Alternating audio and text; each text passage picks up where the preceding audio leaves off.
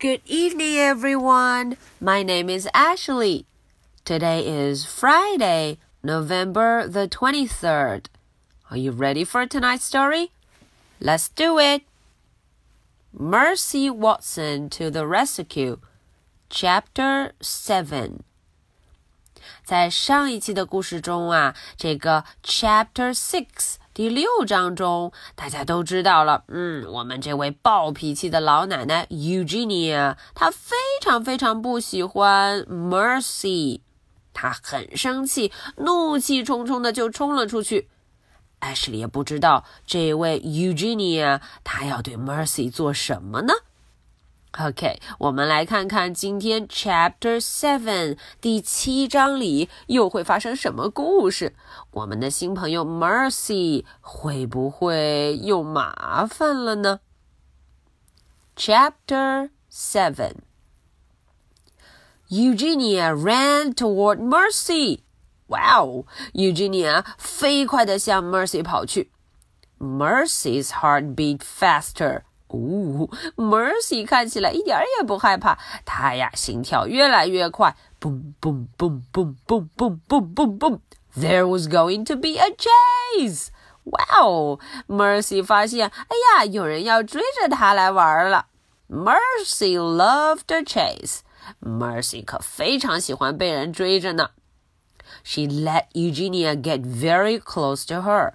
哦，Mercy 等着，嗯，她等这位 Eugenia 靠近她的时候，Oink! said Mercy, dashing away. 哦，Mercy 叫了一声，才跑开了，dashing away. Get out of my yard! shouted Eugenia.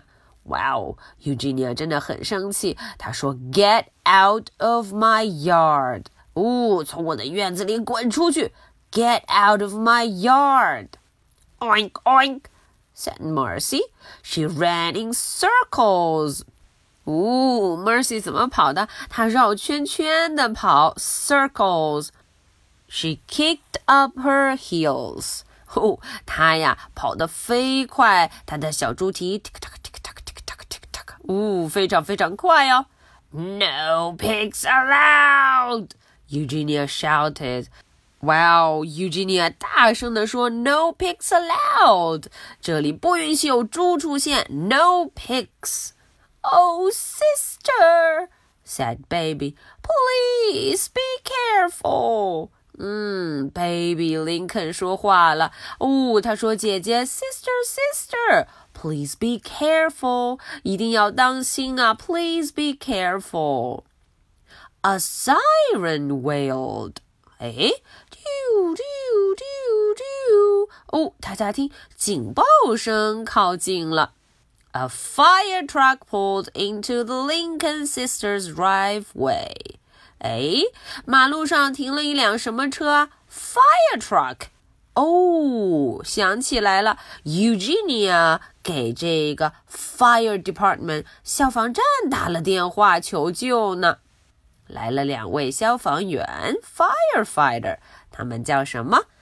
Ned and Lorenzo。哎呀，这就是他们俩的名字了。大家看图片上两位 firefighter 消防员，Ned and Lorenzo got out of the truck。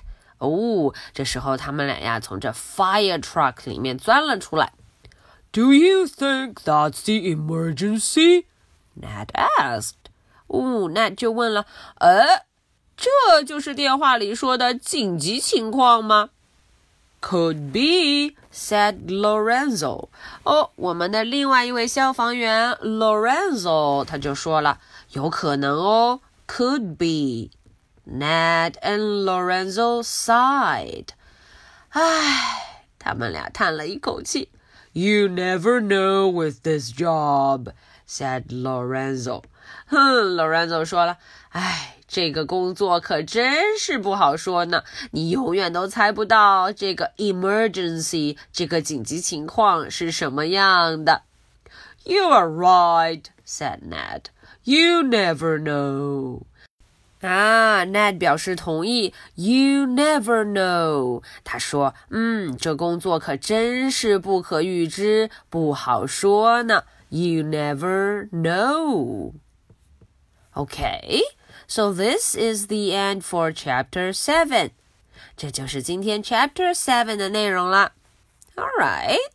Okay, Eugenia was very mad at Mercy. Eugenia 对 Mercy 怎么样？非常非常生气。小朋友们想一想，这 firefighter 消防员出现之后，又会发生什么事呢？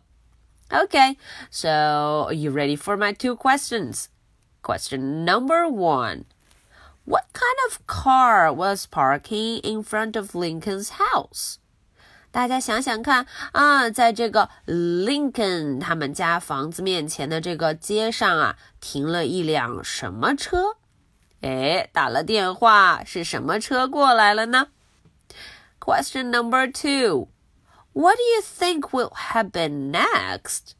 哎，接下去大家猜猜会发生什么事呢？Okay, so this is the story for Friday, November the 23rd. I'll be waiting for your answers. So much for tonight. Good night. Bye.